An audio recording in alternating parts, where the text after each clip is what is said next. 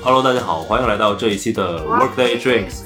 大家好，我是崔叔。我是 Kelly，我是阿 K，我们这期聊什么呢？崔叔，当当当当，够了。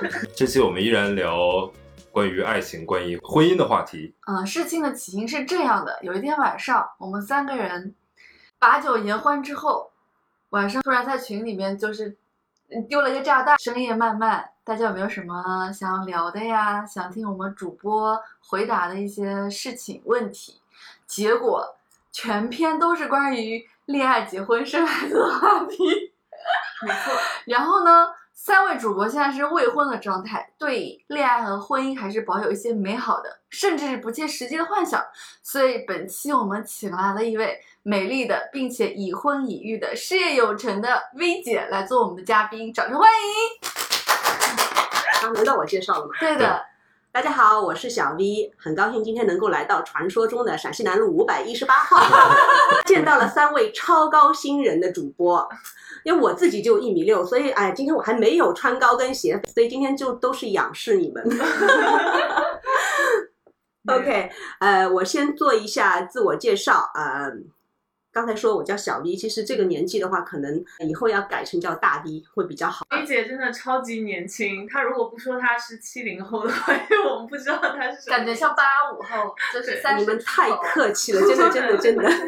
你们太客气了，以后会尽量多介绍人到五幺八号来做戏服的。谈的太好了，哎，好，鼓掌。真是大牙都得掉了。嗯 OK，呃，我先介绍一下，简单介绍一下我自己啊，我七零后，结婚十五年，有一个呃读初中的儿子，我是在一家嗯、呃外企工作，嗯嗯，这家外企呢是我大学毕业之后的第二家，已经做了有十六年了，嗯哇，嗯，哇哦，比我谈的恋爱都长。就吃的盐比什么什么什么都多的那种。闭嘴！OK，所以啊、呃也真的是非常高兴能够来到这里和大家来谈这样的一个，我觉得是大家都非常感兴趣的一个话题。但不知道我今天的一些观点是不是能够帮助到大家，希望能够了。嗯，V 姐太客气了，对对吧？对，还是太谦虚。哎，我们今天要聊的第一个问题就非常沉重。我们群里小伙伴一直很疑惑，人这一辈子是不是一定要结婚的，一定要经历一些婚姻生活的？没有错。所以正沉浸在甜甜的恋爱当中的凯丽姐，请问你现在觉得，如果恋爱谈的爽的话，要结婚吗？我只是 dating，啊，在甜甜的 dating 当中的凯丽姐，你现在对结婚充满向往吗？别说结婚了，我对能不能走到一起都没有什么非常向往的欲望，我只是 enjoy 就可以了。哇，你现在升级了，对，那当然是我要成为渣女，好不好？哎，这 下节目，你可能你未来老公也要听哦。要不然先说说你的恋爱观吧。我以前第一段恋爱的时候就觉得，哦，我要跟这个人结婚的，我什么都想好了，我一定要为他做很多很多。当然，我也牺牲了很多，也失去了很多。经历过这段恋爱，我就脑子清醒很多。我是女孩子，我要先有自己的事业，先要照顾好爸妈，我自己先开心了，我再去说什么爱你啊，或者爱别人什么的。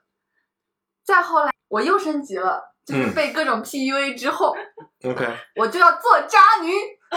啊，开玩笑，不是就可能现在社会我们九零后都比较浮躁，那不一定说我喜欢你，一定要跟你谈恋爱，一定要跟你结婚的。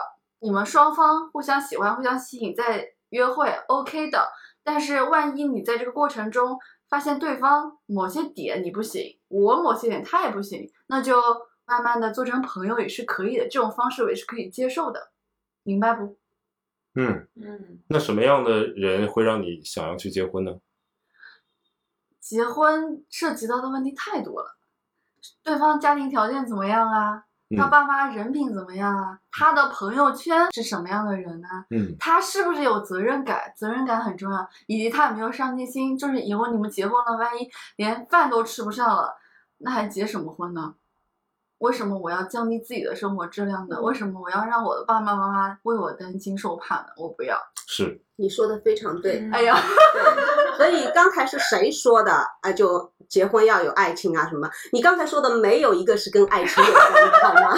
你都没有说男生长得帅不帅、高不高、我喜不喜欢呢是不是有才华，这些你都没有提。那我在恋爱的时候就找那种帅的、高的、有才华就可以了呀。哦，就是结婚的人跟这个恋爱的人不是一个标准的人对，选。如果恰巧他各方面又符合，那就顺理成章的结婚；如果不行，那就分开呗。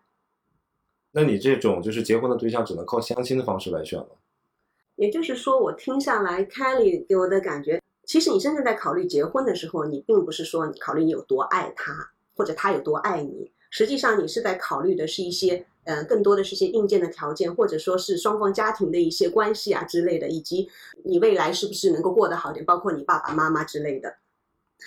现实的问题，应该说是总结来说是现实的问题。更多一点，如果？饭都吃不上了，这这这生活怎么继续下去？光有爱情，迟早有一天，这个爱情也不在了。嗯，嗯，你突然变得现实了，我这都不是我认识的张凯丽了。对，怎么办？我现在就是进化了。想通了，真的。就凯莉升级了，再崔叔说说，明显不同意是吗？我明显还停留在一个非常幼稚的阶段嘛，就我的要求特别简单，我就觉得如果要结婚的话，就是一定要有爱情，或者这个事情可以特别简单，就是我爱他就够了。至于连他爱不爱我，其实对我来讲都不重要。这么卑微的吗？不是你得了吧！你之前遇到一个长得好看、家里又有钱的，你是怎么说的呀？你说我一个不婚的，我遇到这样条件的女孩，我也结了，是不是你说的？可是没结呢。啊，不不不。我我是说，如果结婚的话，但有一个有一个前提啊，首先有一个前提就是我的自认为是一个并不坚定的不婚主义者。多数情况下，包括我跟我自己的父母也在聊这个问题，因为他们觉得我也差不多是年纪该找女朋友、该谈婚论嫁了。我一开始给他们的说法比较激进，就是我不结婚。现在给他们的说法是还没想好，就此时此刻我不想结婚，但谁知道三四年、五六年之后呢？能上，我其实是觉得，如果要谈恋爱谈得很好的话，可以一直谈下去。然后，如果真的觉得要领一个证，可能整个事情会更美好一些，那我也不介意去领个证。但是我本能的想法就是那种可能不太负责任的想法，就是说我并不想为了结婚而结婚，所以你是一个不是非常坚定的不不婚主义者。婚主义者。对嗯，就就是，就但是还是视情况而定。视情况而定吧。但是你要是问我的话，我肯定是不结的。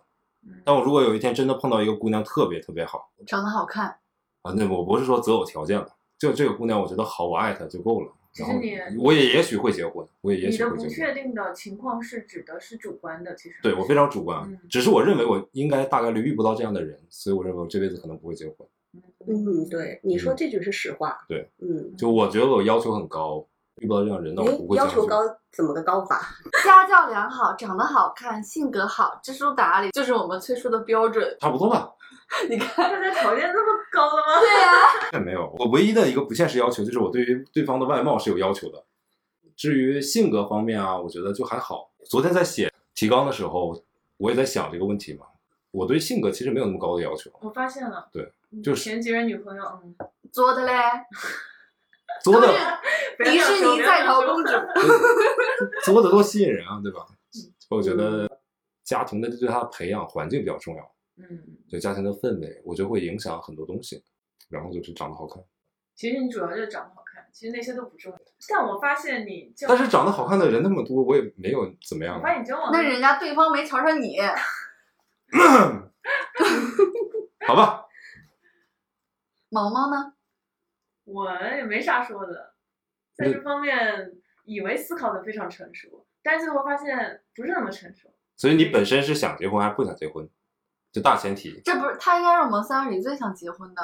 曾经你还是有，对，以对吧前是觉得还可以，结婚也没有什么不好，后来发现哎不对，这个事情还是要从长计议。什么样的男生你会考虑跟他结婚？现在没有想，就完全不考虑啊。现在不考虑。但你还是一个未来可能会选择结婚，还是说你这辈子也未必要走哪条路，嗯，我觉得我可能还是比较适应家庭的那种人。所以还是会最终会选择还是婚姻。比如说你有合适条件的话，我觉得还是可以。呃，我是一个很适婚的人。就你们还是在寻找，而不像我，我是属于死耗子在等瞎猫碰到我。我是无所谓的呀，我要想结婚不早就结了吗？刚刚说了那么一大堆，那我不还是没有说，那就是把婚姻提上日程就你你是没碰到合适的吗？嗯，对对对，还是在享受甜甜的约会。好吧，好吧，好吧。我们听一下薇姐怎么说。现在老公你们是怎么怎么认识的？是吗？对，我老公是，嗯，跟相亲差不多认识的。就是我们外企那时候呢，有一个平台，把嗯所有注册在内的外企的适婚年龄但是单身的男女，有这样一个平台，你可以报名参加各种活动。那个时候呢是呃有一圣诞节，圣诞节是说呢就说啊有这样的一个呃类似就是大型相亲活动，但是呢它不是那种特别尬聊的那种啊两个人面对面这样，它有这样的一个活动，组成一个临时家庭，这个临时家庭呢是几个男的几个女的，我们呃四个男生四个女生，然后领三百块钱备用金一起去。做一份呃圣诞大餐，然后通过这个合作的过程当中，哎，如果你觉得哪一位啊、对方他是和你合适的，那你可以主动的去邀约，对这样的一个平台，我觉得那个平台非常好，这平台还有吗？好像没有，天呐！因为刚才我在看凯莉在听你形容的时候，她眼睛就放光，在寻找这个平台。但我真的觉得这种平台是挺好。现在其实我我的感觉插一句，我觉得不是说不想谈恋爱、不想结婚，只是嗯大多数情况还是没有找到那个对的人。对嗯嗯。所以啊、呃当时我是通过这样的一个平台、这样的一个活动啊、呃认识了我的老公。嗯、当时一开始肯定是要哎，首先看着哎蛮喜欢的，双方是要对上眼了，因为我觉得嗯看颜值这很正常嘛，对吧？我看嗯他也看，然后看对眼了，那接下来的话。那就是性格的磨合了，那就开始约会了。嗯，约会了之后，你有交谈，然后谈恋爱的时候真的是可以聊几个小时，聊通宵不睡觉的那种。但是我觉得这也是一种很重要的过程，汲取更多的信息，你了解这个人，在短期内你了解这个人好，这个人的颜值你 OK，然后这人的性格你也觉得 OK，、嗯两个人能够聊到一起来。那么接下来的话，的的确确就会进入到，哎，他的硬件条件是不是能够符合你？嗯，有没有房啊？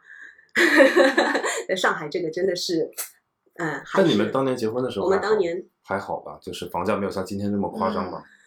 嗯，没有现在那么夸张，对。但是因为当时我爸要求就是男方，他说我对男方没有要求，只有一个要求，就是有房无贷。哇，运气比较好的就是我老公有房无贷，一开始颜值 OK，性格 OK，两个人能够相处，接下来就会走到现实的过程当中。就像你所说的，你光有爱情没有面包那也是不行的。嗯，好，当然还有稳定的工作啊，各方面啊。但是我想提的一点就是，当时我真正最后决定要嫁给我老公的真正的原因，并不是啊、呃当然房子也很重要，对吗？然后稳定的工作也很重要，嗯、但最最重要的就是他感动我的一点，他对我父母非常非常好。嗯啊、我觉得一个孝顺的人，哎，这个人就是大体他一定不会差到哪里去。嗯，对我父母非常好，有的时候就比我对我父母还要好。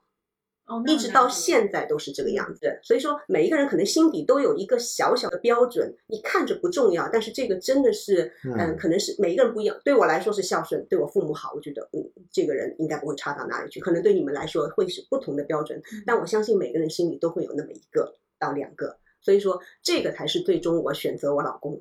呃，前面那些铺垫的呃也很重要，还是要强调也很重要。然后那个这一点最后给他满分 bingo，哦，我就决定要嫁给他。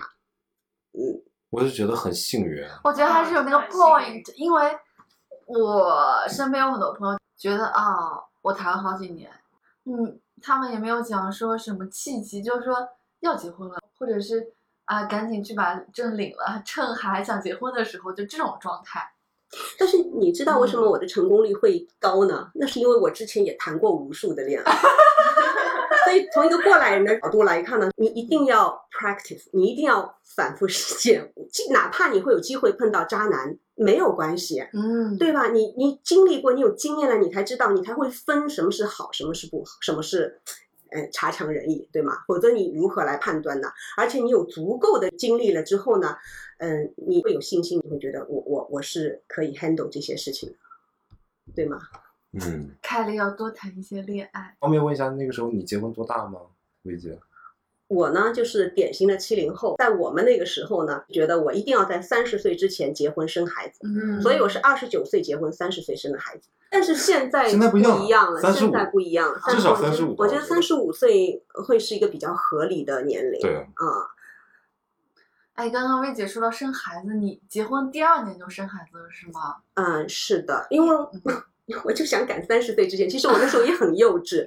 如果让我现在重新选择的话，嗯可能我会呃享受两人世界更多一到两年的时间啊，然后才会生孩子。嗯，对，因为现在就是很多人结婚之后，可能过好几年他才会生孩子，嗯嗯或者有的家庭就选择，啊、这辈子我们就两个人过好了，就不要生小孩了。所以我们群里也有很多女孩子觉得自己是坚定的丁克啊，嗯嗯或者有的以前是丁克，她转变了观念，她觉得也是可以生孩子的呀。他们就会问，这辈子女生是不是一定要去做生孩子这件事情的？不一定啊。但是有一点，嗯，不管你生还是不生，你一定要跟你的另一半达成共识。嗯这个共识不是虚伪的说啊没关系。嗯，有的男生觉得你只是现在你年轻，你害怕疼啊或者怎么样，你会嗯现在说不愿意生孩子，可能 maybe 几年之后你就会要生孩子。但是如果你是坚定的不想生孩子，你要在一开始就跟他非常严肃的说哈啊，否则他会以为你只是作，或者说现在太小。就是如果你很喜欢这个女生，你也有幸的跟她走入了婚姻的殿堂，你觉得孩子重要吗？不重要啊。我第一是我是不生不要孩子的，你很坚定我是可以领养一个孩可以等着子。看你打脸。为为为什么呢？这对这件事情我非常好奇。嗯因为，嗯，我当时我曾经也问过我老公，我说，嗯，你觉得，嗯，结婚最大的意义是什么？嗯他跟我说是传宗接代。啊，其实这个答案他给到我的时候，我是有点吃惊的，因嗯，为我一直认为，就是我老公是非常爱我的，嗯，我认为他结婚是 为了我，哦所以我也曾经是 就或者为了爱情，或者说嗯两个人在一起很开心，所以我们才结婚。然后结婚之后，孩子只是因为你结婚之后两个人感情好的一个自然的产物而已。嗯啊、这也是我非常天真的想法。但是他给我这个答案的当时，我我真的是很吃惊。但是经过这么多年，有的时候深刻的反省之后，我觉得他说的没错，因为从好多专业的书籍呀、或者一些研究里面也看到，其实人类的结婚或者生子的话，最终是为了基因的繁衍。他要把它基因给传递下去，所以从呃人类这样作为一个高等生物来说，我觉得这的确是很正常的一件事情啊。如果你想到根子上去的话，有的时候你听人家说，哎呀，拉力头的儿子自己的好，你自己的生的孩子，无论他长得丑好、美好、可爱也好，哎，傻傻的也好，其实你都觉得哇，我孩子真好。为什么？因为这是你的基因，传递的是你的，所以你会觉得哎都很好。所以为什么很多家长就觉得自己的孩子什么都好，就是这个道理。所以我也很好奇，为什么崔叔坚决不想要孩子啊？难道你不想你的基因传递吗？还是什么原因 不？想还是不是，因为把好的基因传递下去这个道理，我是非常认同的。也嗯正是基于这个道理，所以我认为其实是没必要生孩子的。我不生孩子的原因，我之前想过，大概可能有两三点吧。第一点，像你最开始所说的那种，我要结婚肯定是因为爱情才结的婚，嗯所以我不想把我的嗯给其他人，包括他是我自己的孩子。第二，我觉得很痛苦吧，对于对方而言，也对我而言，生孩子这个过程就很痛苦，对双方都很痛苦。嗯是吗？你生过吗？没有，没有发言权。哇，你想象力很丰富。好，第三个是能教育好孩子是一件非常复杂而我没有能力做到的事情。我是认为对孩子是要负责任的嘛。我本科是学英语专业的嘛，我以前也当一段时间的老师，教小朋友，我也教过很小的小朋友。我觉得我没有那个能力能教好一个小孩子。我从很小的开始我就意识到这个问题，一直到现在认为是没必要的话是不需要去生一个孩子的。那你认为什么样的孩子是个好孩子呢？我觉得他就是这孩子本身他自己是开心快乐的。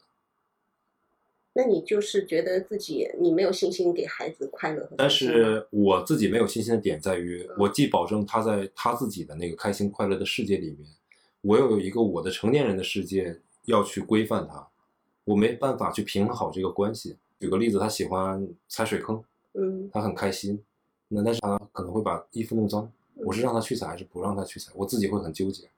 所以我的解决方案就是没有孩子就没有水坑，也就没有所有的这些问题，包括对于爱情也是一样。结婚是因为爱情嘛，但是我很担心有一天爱情消失了，我又不想离婚，所以我一想到如果有一天会离婚，那我为什么要开始呢？那么一切都不开始，不是最简单解决问题的办法吗？我觉得不是逃避，就是你吃了饭总是要拉的，那你干嘛要吃呢？有道理。我是愿意去谈恋爱啊，我是愿意去接触这些事情啊也好，就是我没有那么的坚决。但是如果你真的问我自己的想法，那我就是不结婚，不要孩子。但是我可能很爱他，他说他要结婚，我觉得当下，然后看一下未来，可能几年之内我都会很爱很爱他。我觉得眼前我能看得到的没问题，那我就结。OK，好。如果有一天说真的必须要生，我也许也会同意吧。发现你是个特别被动的人，就是主要是看这个老婆或者这个女生到底是什么想法，把你逼到什么份儿上，你就做什么事儿。差不多吧，差不多吧。就所以最开始都会聊，我会跟他说我不想结婚，我不想生孩子，但是这些事我并不说一定一定就不能怎么怎么样。但是但凡你要是不逼我的话，那我肯定就是按照这条路在走。嗯。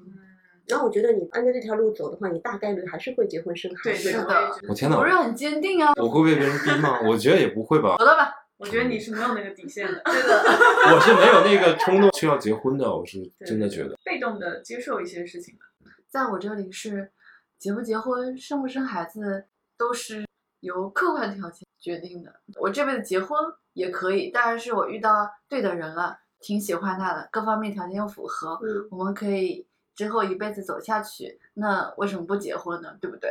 那生孩子就是一定要在你的物质和精神充分准备好的情况下，你再去生这孩子，才能对他负责嘛。那你精神上没准备好，那个责任感还没到位，你就成为一个妈妈或成为一个爸爸，你能把这个孩子给教育好吗？我会这么想。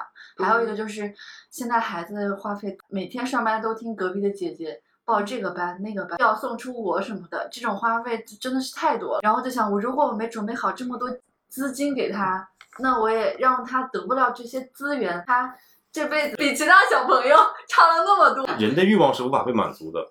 我小的时候课外班还比较少，那今天你可能在上海，你看到更多的课外班，但是。如果你的社会阶层又越一级，你会想说，我的孩子夏令营是不是要送到美国去，送到英国去？人的这个欲望是真的无法满足的。你要不要喝本地的一个牛奶？你觉得这牛奶不好，那我要喝新西兰进口的牛奶。你觉得新西兰进口牛奶也不好，还有比那更贵的，比如说供给皇室的这些东西，如果在一直追逐的话，我觉得填不满的。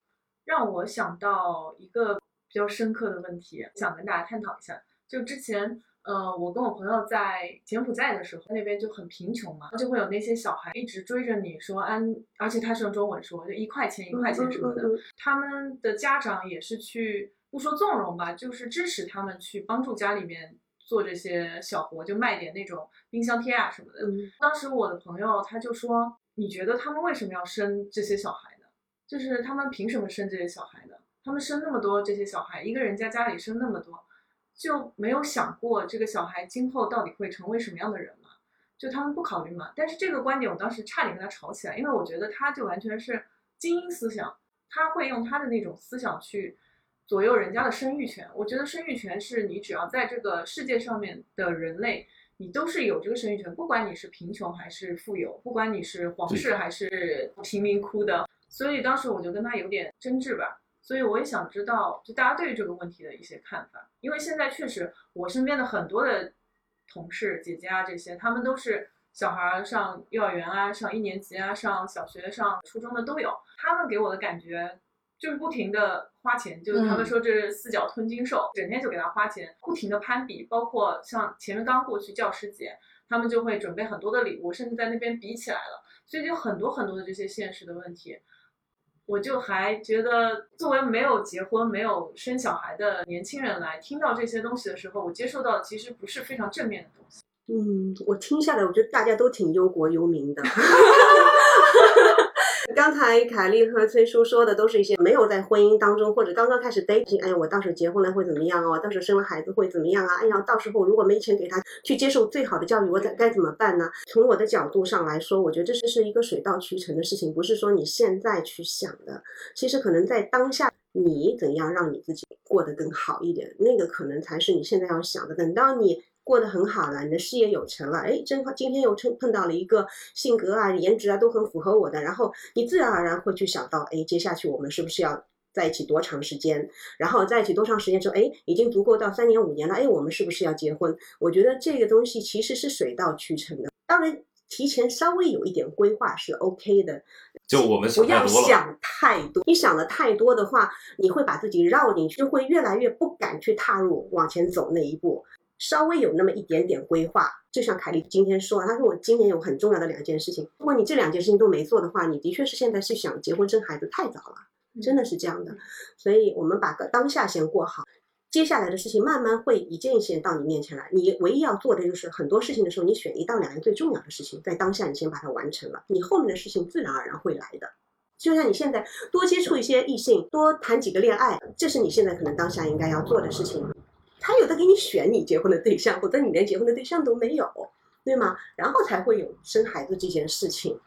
茅塞顿开，丽姐说的非常非常的是，对我也很同意这个观点，因为我就想到之前我也一直在跟朋友讨论说关于创业的问题，嗯但是我们当时是讨论说这个 podcast 是作为一个兴趣点，然后我们开始做。嗯但是我朋友当时他也是在想要去创业，然后想要去做一些他擅长的东西，但是他就是很想要完美的人，他就会想很多很多，哎呀，我这个应该把它弄到最好，那个合伙人我应该怎么怎么弄，所以他把这些东西全都想了。这不半年的时间，就是他什么都没做，嗯就是因为他想的太多了，他想要每件事情都想到做到极致。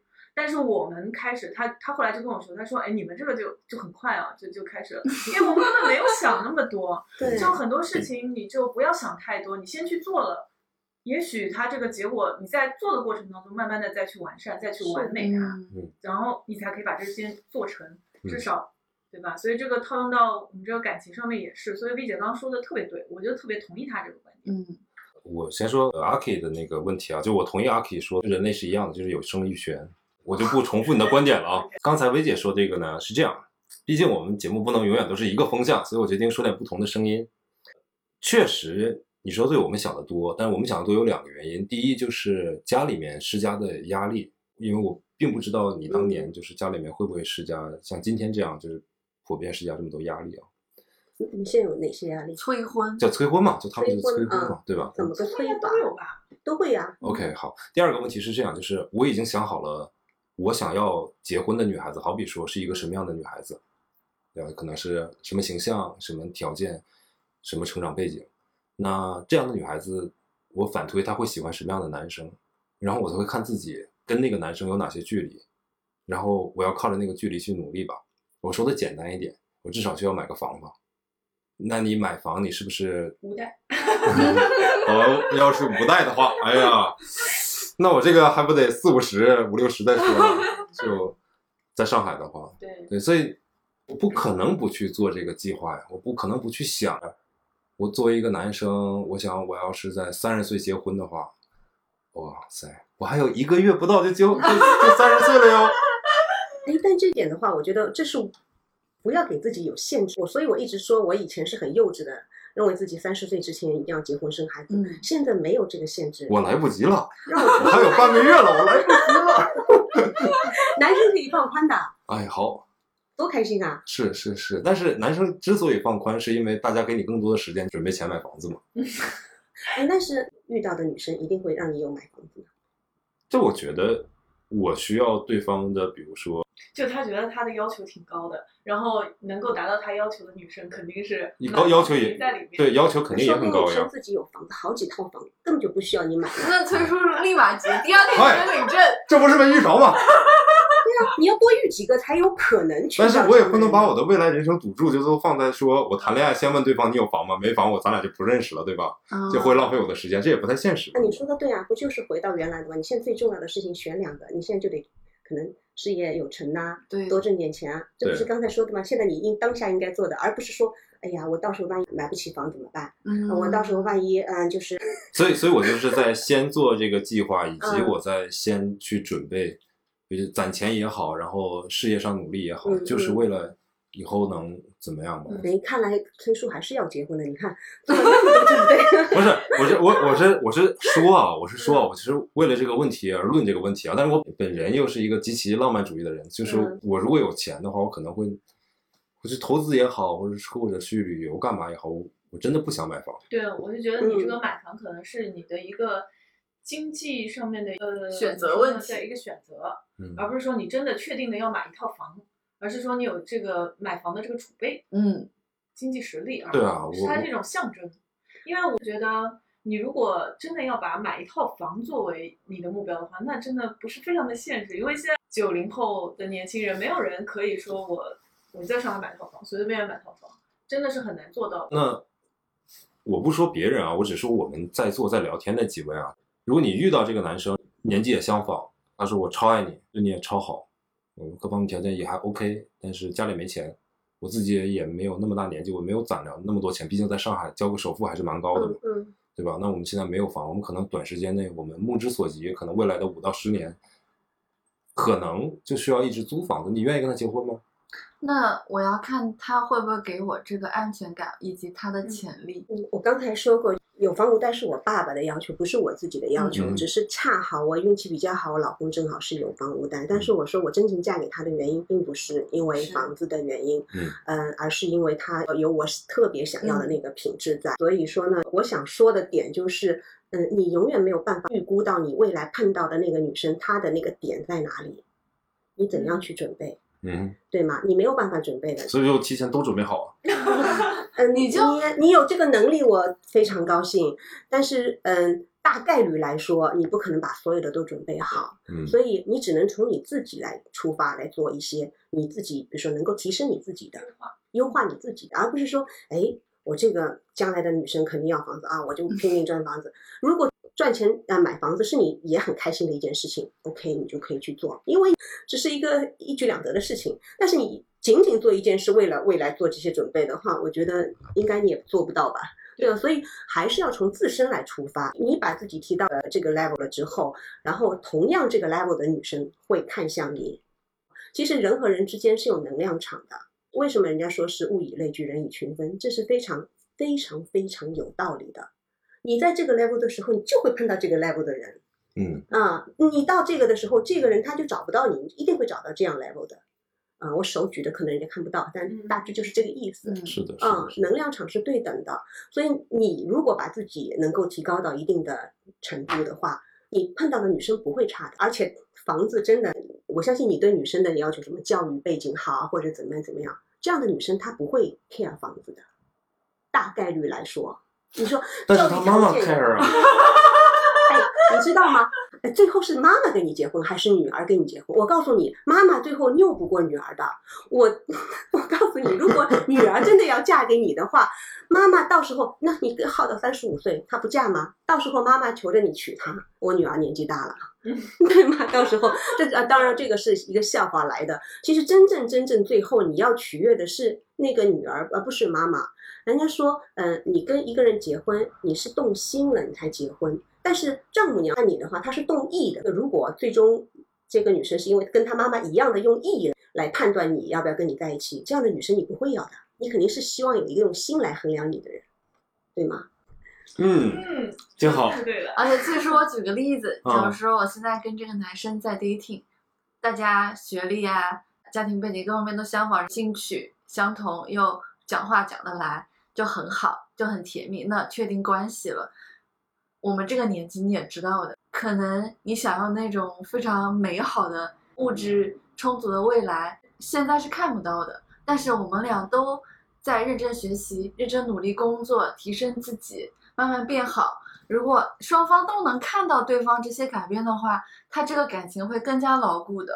除非其中一方啊，他就是以后我就是想要很多钱，那他就选择离开，那正好，这也对你没有什么不好，那大家分开就好了，是这样一种想法。如果是我没有那么在意物质条件的话，这个男生他是积极向上，对我很好，对家人很好，那就很好啊。那要考虑那么多干什么？我就觉得这个人很适合在一起啊，甚至以后就一起生活了呢，对不对？听听，嗯现在女生是这样想的，不是，我只是觉得应该有点不同的声音而已，我没有那么坚决的觉得一定要买房或者怎么样。我说过，就是我自己其实不想买房子，然后我也不想为这些事情做谋划。嗯，是吗？嗯哼，你怎么跟我说要买房？你还你还问那个什么回国落户的事情呢？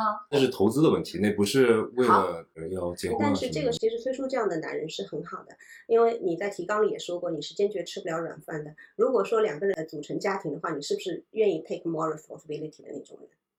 对，我是希望就是能够做到更多。就是为对方付出更多的，多好的小伙！谬赞了啊，就我也没有那么好了，其实对不对啊？我刚刚有嗯读取到薇姐一个点，就是丈母娘的问题。看女婿，可能越看越喜欢，或者只看另一方面的。但是，更古以来，古今中外有一个更大的难题，那就是婆媳关系。嗨，我我们我们对这个就没有什么要 不了解薇姐来发言了。不了解。嗯，婆媳关系很客观的说，我觉得抓住一点就可以，就千万不要把婆婆当妈妈，嗯当什么呢？就是？婆婆，她是你爱人的妈妈。然后你要做到对一个长辈的尊重，嗯当然你要孝顺也是一样的。就她不会啊那么的对包容和嗯，纵容你。但对她如果不包容你、不纵容你，这是很正常的。嗯，如果你跟你老公吵架，你婆婆帮你老公，其实也是很正常的。如果有些婆婆她帮你，那你非常非常幸运。嗯，但是我可以很明白的告诉你，那个帮你只是表面的，他的内心一定是倾向他的儿子，你一定要认清这个事实。但是这个没有什么不对的。嗯，你反过来想，如果你生个儿子，你这么几十年含辛茹苦把孩子带着，而且他是遗传了你的基因，你看他怎么怎么都好的，凭什么来了一个女的？哎呀，还要说我儿子这个不好那个不好，这个一定是事实，大家要有这样的一个心理准备。有一些可能碰到知书达理好的婆婆的话，她至少还能表面上跟你站在一起，你就要烧高香，你要非常非常有这种感恩之心。那如果说碰到一些婆婆不是特别讲道理的，那我只能说你尽量跟她离远一点，就距离产生美，真的是这样子的。至少你不要有正面的冲突。如果真的你跟你的婆婆有了正面的冲突啊，真吵得不可开交，然后又要怎么样的，那你的婚姻一定一定会受非常非常大的影响。那对方的父母这个因素能不能左右你要不要嫁给这个男人的一个？会，如果真的是见面的时候，你肯定结婚之前会见家长嘛，你你不要到外面去见，一定要到他家里去见，而且你要看你婆婆跟公公相处的模式。通常来说，婆婆和公公相处的模式的话，会反映到你和你老公将来的一个相处模式。如果你觉得非常非常不喜欢，非常非常的不能忍受的，那么大概率我就建议你们再嗯多考虑一下。刚才整个在聊的时候，我在出神，你知道吗？因为 我想说一个事情，就是有一点可能有点冒犯到我姐。因为我之前大学毕业时候谈的那个女朋友的妈妈，应该跟你年纪差不多，所以我刚才听你聊天的时候，因为我们在聊丈母娘的问题，对嗯，他妈妈那么年轻吗？可能生孩子比较早。不不不不不不，不不不，我他他比她大十几岁的。她妈妈在二十来岁时候就生她了，所以你那个女朋友很小是吗？对他本来也比我哦小，哦，OK，那个所以就没有冒犯，很正我就常。我就有点恍惚，你知道吗？我觉得 男生可能相对来讲就是比较大条一点，有婆媳关系好像，但是嗯没有那种好像说男生这边跟对方的妈妈或者爸爸可能有特别大的矛盾的问题存在对，。男生很容易，男生只要做，你只要对他女儿好，其他都不是问题。对，然后如果能对他父母更好一点，对对，那是最好。但是父母看到的就是你，你让我女儿开心嘛，你让我女儿幸福嘛，这个是所有生女儿的爸爸妈妈唯一关心的。嗯，所谓他们一开始要求你给他买房什么的，也是希望自己的女儿有一个嗯安全的港湾，对吗是的，？是的，是的。所谓的家呢，上面那个宝盖头如何成为家呢？对吗？你的孩子是男孩还是女孩？男孩，男孩，人家自我介绍的时候就说了，嗯所以我想想啊，嗯，嗯，如果要是女孩的话，你会在意，比如说她以后，嗯，就你也要给她一个家，要求你的女婿房子啊什么的，你会有这种强硬的要求吗？像你父亲曾经对你我们家有房，不需要，不需要。而且我觉得，如果真的是女儿的话，嗯我只看她对我女儿好不好，这是一点。另外的话呢，她有没有上进心，这点是很重要的，因为。她光对我女儿好，但他没有上进心，他没有能力对我女儿好，嗯那个也不行。他要有心对我女儿好，同时他至少未来我能看到他有能力对我女儿好，那个就 OK 了。如果你说，就像你所说，如果现在我的孩子像你们那么大，举个例子哦，对不起对不起，没有那么大，可能是二十岁左右。举个例子，如果我生得早的话，啊，那他现在谈朋友啊或者怎么样，我会觉得孩子那么多辛苦啊，刚出来工作，哪里有钱去买房子？我有能力，我我愿意多出一点钱或怎么样，不管我是生的儿子还是女儿。啊，其实我非常喜欢女儿。如果我是生个女儿的话，哇，我我真开心死了。我就觉得只要我有这个能力，我愿意多付出一些的。嗯嗯，你前面想说什么呢？啊，我忘了，我忘了，我怎么能被说动呢？我一定要站在一个不同的立场上。我告诉你，我没有女儿。我是觉得可能岳父和女婿的关系以及婆媳关系，中间那个人很重要。哎，我跟你说，男的就他在里面搅浆糊的话，那就是越搅越浆糊。嗯，但是我告诉你，大概率来说，你不要指望这个男的。对你不要啊，我的天哪！我站在男性角度上说，你也不要考虑这个事情了，真的靠嗯靠不上的。嗯，就是如果能把婆媳关系，你说那个中间人他能把它处理的很好的，我跟你说，这个男的真的，你真的是 太幸运了啊啊啊！因为男的在处理这个事情，两个女人，而且这两个女人都对他来说这么重要的两个女人之嗯间，他要处理好这个关系，非常非常难，很难有这个能力。所以最终你还是要靠自己啊！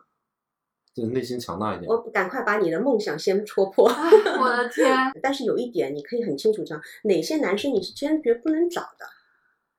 哇，比如说你茅塞顿对吗。？比如说是妈宝男，妈妈说往东，他不敢往西的那种、嗯啊，那这肯定我觉得是不行的。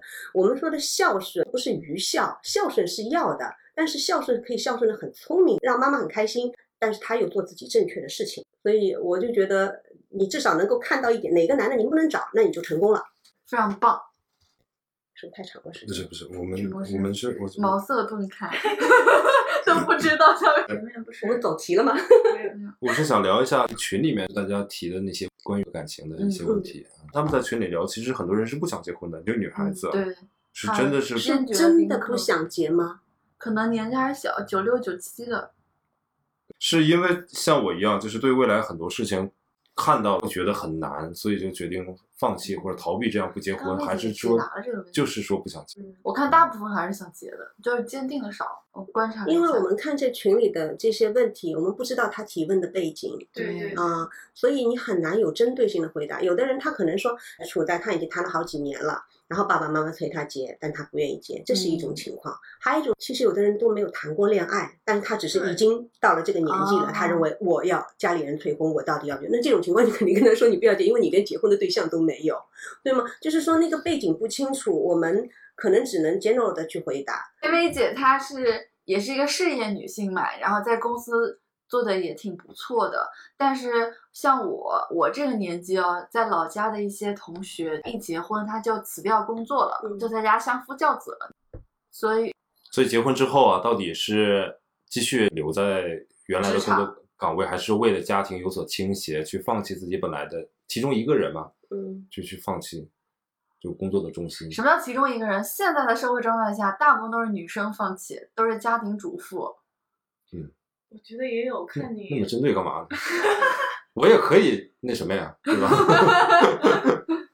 看两个人的经济能力谁高谁低吧。一般情况下，我发现我身边的这些呃同事啊什么的，基本上是老公赚的比较多，所以他们就会把重心稍微的倾斜一点，所以在工作上面可能就没有那么多心力去投入。嗯但是说实话，虽然我没生过孩子啊，嗯但是我身边有很多的朋友已经结婚生小孩了，他们给我的感觉，你的小孩在可能前两年或者到三年之内，其实是非常需要妈妈的。其实需不需要爸爸倒是另说，但是非常非常需要妈妈，嗯嗯，所以你没办法，这是一个生理决定的东西。没有人要求说你的工作一定要重心先放到家里或者怎么样，但是他自然而然的，因为他实在受不了，他这身体啊每天或者是要胀奶啊或者怎么样的，没办法，就是他这个生理决定了他嗯必须要做出一些选择，就非常残酷的。也许不是他自己内心想要的，或者是也不是他家里人想要的。但是他们还在外工作呀，没有在家全职哎。你的意思是那种全职的是吗？那如果家里的条件、经济实力可以允许一个人在家里全职照顾小孩的话，那为什么不呢？对啊，很多社会上的案例啊，他老婆在家带了可能七八年孩子了，也不太修边幅，也没有年轻时候美了，老公就像我们上一期一样，给老婆头上来点绿啊你说你说，然后各种嫌弃她这种。你说到这个事情吧，倒不是出轨。我有个好朋友是闺蜜，所以她年纪其实跟我是一样的，从小到大就比我爱美，特别注重外在的东西。以前拍照片啊什么都美美的，从小被捧着就像公主一样，因为她长得实在是挺好看的。她呢就生孩子了嘛，生孩子之后有一天我就问她，就群里面嘛大家聊天聊到了，我就说哎拍一下你小孩的照片给我看一下吧，我有点想她了，拍到她喂奶，她就直接这样拍了一张。我当时就想，妈呀，这是一个我认识的那个女孩吗？嗯她怎么到这个地步了，你知道吗？就完全就不说不修边幅了，他就直接对着胸啊！我现在跟听众讲啊，就这样拍了一张，嗯当时就很触动我，但他没有觉得任何的不对，我觉得也没什么问题啊，就是是是，但是我是没有生育过的，我甚至连结婚都没有结婚过。但我印象里面的他，其实应该想的东西跟我是差不多的，嗯要美一点是美吧的？东然西啊，后然后要怎么样啊？我没有想到打开美颜相机，把孩子捏在这儿，然后对着脸拍一张。就如果我到他这个阶段，就是我真的去结婚生小孩，我不希望我成为现在我看到的他这样的我，嗯嗯，我是不能接受这件事情的。所以我觉得生育对他来说改变还是特别特别大的。嗯。嗯，我生过，所以 我想谈谈我的想法。首先，我觉得人和人是不一样的。你的那个朋友有这样的转变的话，我觉得他一定发生了一些什么。如果他之前是这么爱美的小公主一样的女生，她现在变成这样，她一定发生了什么是你还不知道的事情。可能你应该去了解一下背后的事情。从我的角度来说，我生孩子的这个过程当中，很巧，我所有的闺蜜都是跟我一年生孩子。我们一起走过这个怀孕期之类的，怀孕当中，嗯，发胖啊或者怎么样，那个过程的话，都各有各的。其实你现在回想的话，哇，当时我这么厉害啊！我肚子那么大的时候，我竟然健步如飞。我我是一直工作到生孩子前一个星期才去那个休息的。我有一些同事，他们呃，就还有我的朋友，他们是今天下了班之后，第二天早上坐班车没有看到这个人，原来他昨天晚上去生了，啊。大家体质都好啊，对，大家都现你现在回想就觉得哇，那时候好厉害，但是实际上你在那个过程当中的时候，其实没有那么多痛苦。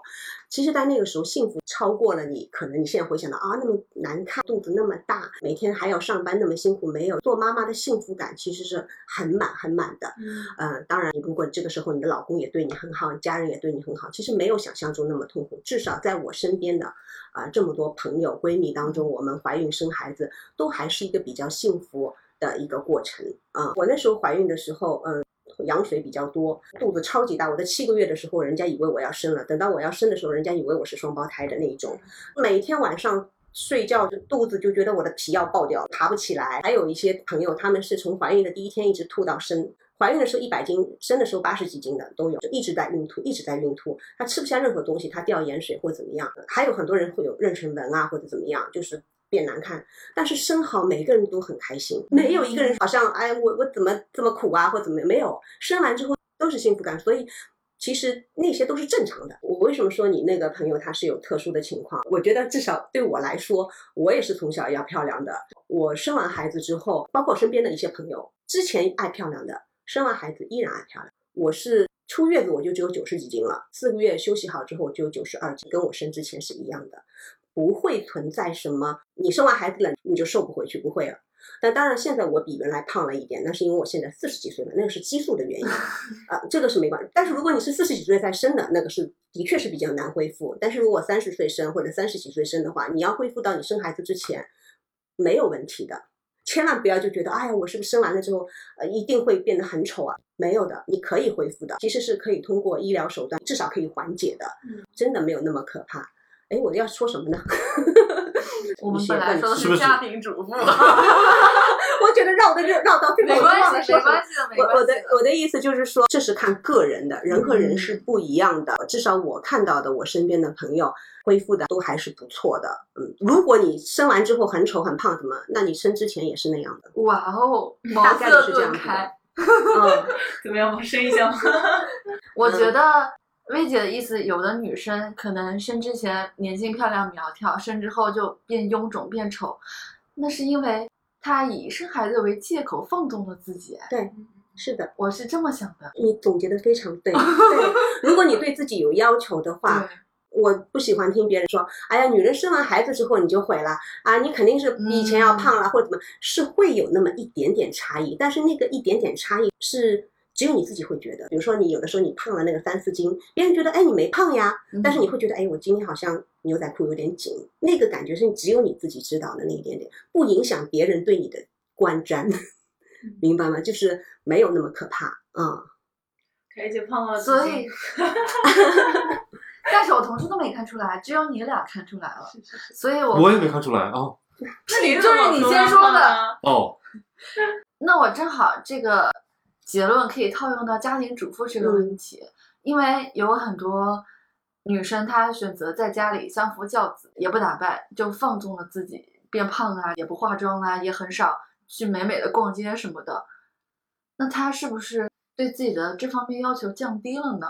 就是降低了呀。就对吧？怪他自己呀、不要怪别人。我天天做家务活，天天做饭、带孩子，分摊我太多精力，我就没有精力再做以前我喜欢做的这些事情了。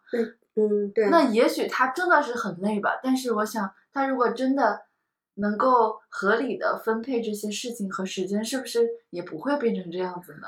嗯，我刚才说要怪他自己，并不是说他就要自己啊，我就打起十二分精神，什么事情我来做，我还能够做美容，还能够运动，还能嗯不是的，你可以找人帮忙的。那个孩子生下来不是你一个人的，嗯，也是你老公的，对吗？那如果你觉得带孩子那么辛苦了，然后你已经失去你自己了，你跟他商量，我们换一个模式呀。因为这个是家庭，是你们两个一起的，这个孩子是你们俩一起的，你要找人帮忙，千万不要认为你是一个 super woman，你可以做任何事情，你可以找人帮忙的。如果你这个时候找他帮忙，他帮不了你的话，哎，你得想想其他办法了。有的时候说，哎呀，那女的家庭主妇把什么事儿都做了，然后老公还在外面什么，你给他那么多闲工夫干嘛？你不让他回来带孩子啊？你不让他多挣点钱呐、挣完钱之后你帮他花呀，该做的美容做呀，该买的健身卡健呀，该请的私教请啊，那他不就没有余力去给别人花钱，跟别人花前月下了吗？那是必须要做的，这就是找人帮忙，请你老公来帮你啊。茅塞顿开。因为我最近又在抖音上追剧了，嗯有一个叫什么《亲爱的自己》，刘诗诗演的，嗯里面有个阚清子演那个角色叫芝芝，她就是大操大办大懒的那种，所有的重心都是放在家庭和孩子身上，自己就工作也一般，什么都一般，老公还家暴她，还出轨，婆婆嫌她生的孙女天天给她吃药的，从一开始的模式和定位她就错了。她一开始就把所有的活都揽到自己身上了，我觉得你问题是你电视剧看太多了。然后她慢慢觉醒的时候，她又很痛苦，整个过程跟她婆婆跟她老公之间又非常的抵触，决定离婚什么，抽离这个环境之类。如果她一开始就合理的分配了这些事情，是不是她的家庭会是比较幸福的呢？她如果听了我们的节目再结婚的话，就没有问题，对吗？就会好很多。可不，可不。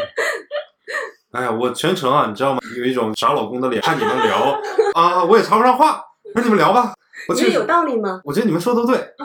这种时候，我终于理解为什么男生啊或者老公啊，一般大家聊这个时候不插话。我突然找到那个感觉了，就不能插话。这个是女人一台戏，不是不是不能一一不一台戏？就你们在探讨这些问题的时候，千万我不能说话，说了话就会有问题，就会有矛盾是众。矢之的是吗？对是。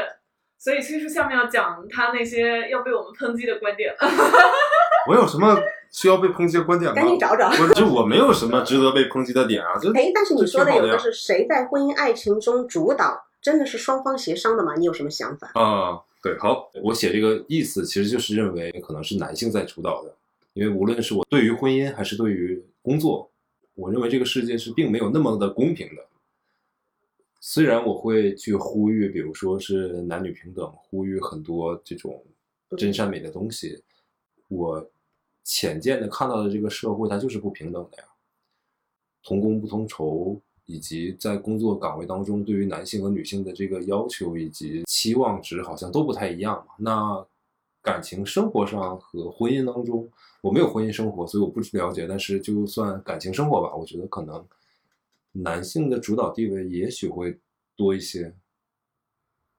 嗯，在我浅见的意识当中当然，我觉得女孩子可能会眼睛一转，说：“哼，肯定是都已经老娘布置好的这些，然后就是你以为你在主导，其实是我在主导。你个你个傻叉叉，对 主导是什么意思？男生可能会比较说，整个事情都是在我的控制之下的，就感情的走向啊，我们的关系的进展啊，节奏啊，各个方面。想得美，对我觉得也许是需要更聪明的女孩子，是给男生一个这样的，假象。是一个谁强谁弱的问题。我谈过算两个长时间的恋爱吧，早些一点的那个，就是由我来主导的。我认为，就每个环节啊什么的，嗯我觉得我的整体的，不管是嗯见识啊，或者眼界啊，或者经历啊什么，或者品味，都是在他上面的。我这么说可能有点不太厚道，但所以我就觉得在很多的方面是我在引领我们这个感情的走向，所以到最后，嗯，可能也是不太行吧，也不是说是因为这个导致了不太行，反正在这个过程当中，我是体会到过我是做引领者的那个人的，所以我会觉得不是所有的感情都是男性去主导这个整个的走向，或者去主导你整个感情的一个一个线的。当然，后面那个感情可能是我有点稍微弱了一点，两种感觉嘛。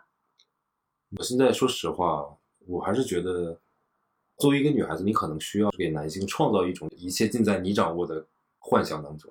对于更多的男生那种傻直男来说，让他觉得这些在他的控制下面，他会比较有信心。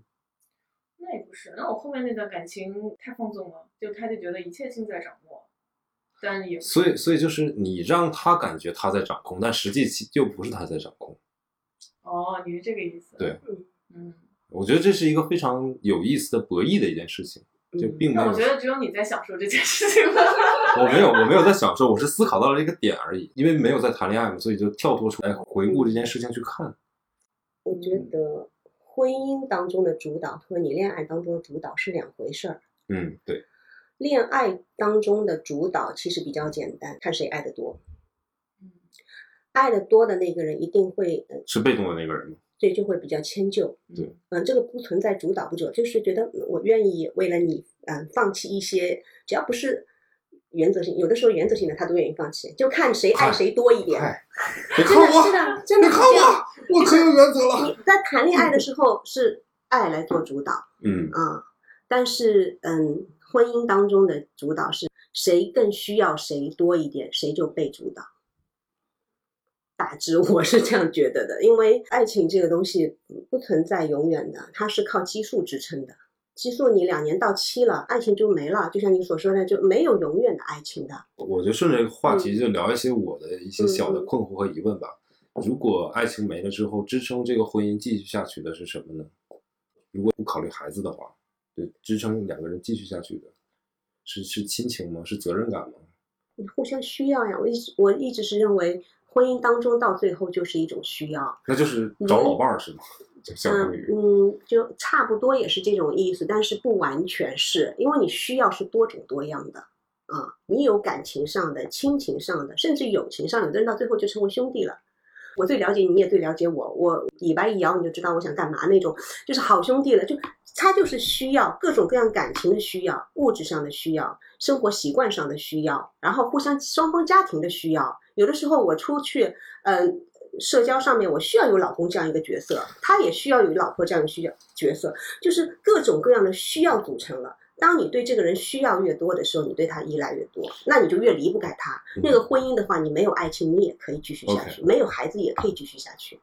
基于这个理论来说的话，那么其实前面就也不需要有爱情了，那没有你没有爱情的话，你都不会跟他结婚呐。一开始就是你都不会跟他交往。因为总之跟一个磨练的很好的一个好朋友，一个一个人在互相被需要当中去长期的生活下去，组成这个家庭，那前面的爱情不过就是一个药引子而已，或者就是那个很苦的糖外面的糖衣而已嘛。爱情不过就是如此嘛。哎，你看到了事物的本质，人生本就是苦的。对啊又坚定了我不会去结婚啊。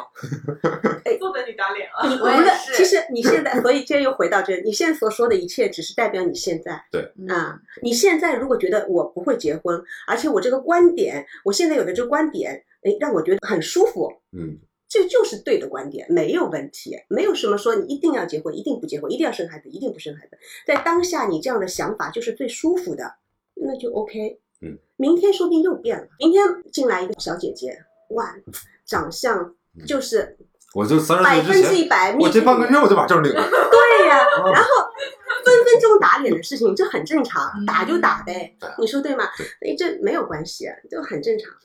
我本来嗯，很浅显的觉得，经济基础决定上层建筑，经济基础决定我的话语权。我挣的比你多，或者是我拥有的资源比你多，你就得听我的。但是嗯听了薇姐这番话后，我就觉得我这个思想多么的单薄。